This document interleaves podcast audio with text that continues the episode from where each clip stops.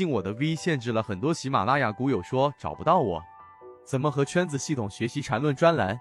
怎么加入圈子？我这里简单说一下，我本人现在用的是 SD 八一八一二，在圈子内欢迎系统进化缠论。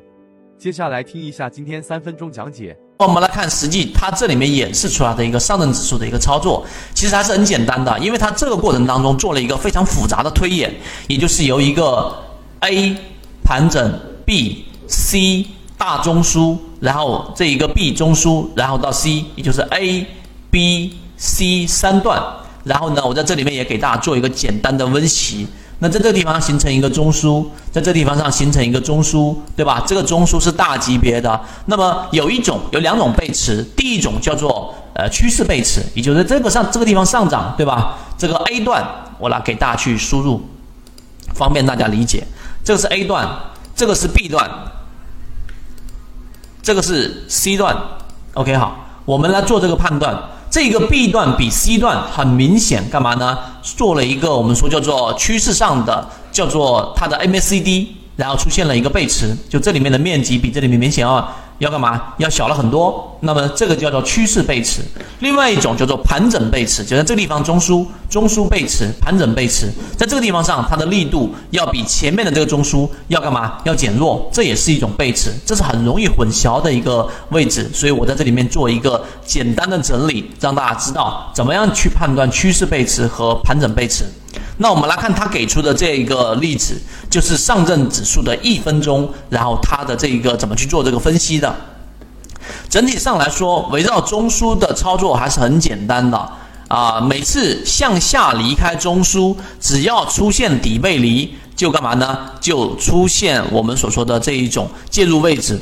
那么相应的回拉出现顶背驰的位置，那么也是要注意，它相比前面一个离开顶背驰的高点，然后它如果说不能突破，就一定要走。这个可以衍生到个股，也可以看大盘。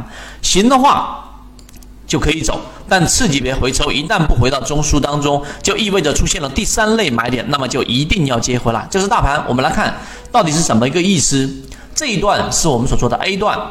这个是 A 段的一个中枢，看到了没有？这是一个 A 段的中枢，所以这个是上证指数一分钟图。然后这一个是我们所说的 B 段，对吧？这个 B 段在 MACD 上或者在趋势力度上，它明显的也出现了一个我们所说的这一种呃叫做减弱背驰。然后在这个地方上呢，又形成了一个 B 段中枢啊，这是另外一个中枢，这是一个我们所说的 C 段。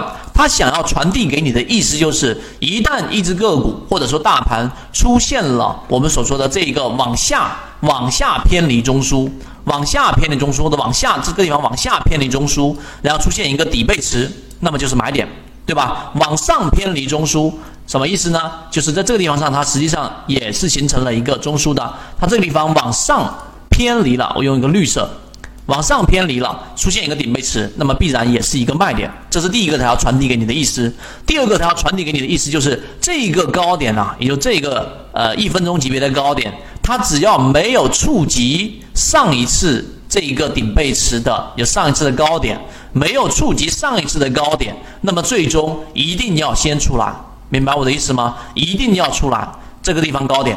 那那后面如果这是它第二个要传递的意思，那么第二个、第三个是什么呢？如果这个地方你出来了，结果它并它回踩过程当中并没有破中枢，回踩之后继续往上行，那么这个就是我们所说第三次买点。那么这个地方你要进行我们所说的回补，这个就是这一段它文字里面看起来比较复杂，但实际上对于我们来说要传递的是一个非常简单的一个操作模式。